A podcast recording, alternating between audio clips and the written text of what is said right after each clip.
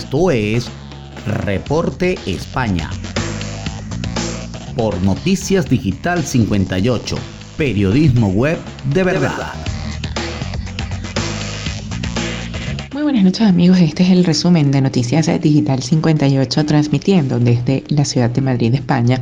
Les saluda Gabriela Higuera, CNP 20576. Comenzamos con las informaciones del día de hoy y es que nuevas bocas y nuevas rupturas muestran la evolución del volcán de La Palma.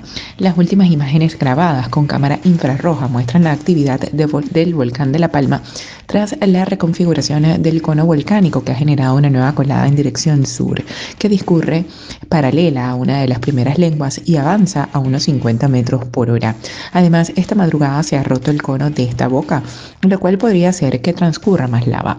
El resto de coladas mantiene la carga de lava con un aporte de flujo que discurre por tubos lábicos que alimentan tanto la colada como dos de las situadas al norte, una la próxima a la montaña de Todoque y la otra en la laguna. Según los últimos datos, eh, la superficie afectada por la lava en la isla supera ya las 900 hectáreas, algo que ha crecido por el aumento del derrame lábico del sur y a los huecos que se han eh, rellenado en las zonas intermedias, mientras que en la anchura máxima entre los puntos extremos de las coladas se mantiene alrededor de los 2.900 metros.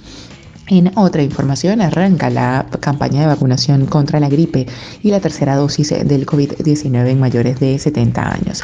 Las comunidades podrán empezar a administrar las dosis de refuerzo de la vacuna contra el coronavirus a los mayores de 70 años a partir de este lunes. Algunas todavía no han concretado una fecha exacta de cuándo empezarán a hacerlo, mientras que otras aprovecharán la campaña de la gripe para dar los dos pinchazos a la vez y otras optarán por separarlos. La Comisión de Salud Pública determinó que sería el 25 de octubre cuando se empezaría a dar un refuerzo de Pfizer a la población general de más de 70 años que haya completado la pauta hace al menos seis meses, aunque Andalucía se ha adelantado unos días. Así, los mayores de 70 años han sido los siguientes perfilados en la estrategia de vacunación para recibir un pinchazo extra eh, contra el COVID-19 después de que los mayores de residencias y colectivos de grupo eh, inmunodepresivos eh, severos por trasplantes, algunos pacientes oncológicos, enfermos renales en hemodiálisis o personas con síndrome de Down mayores de 40, entre otros.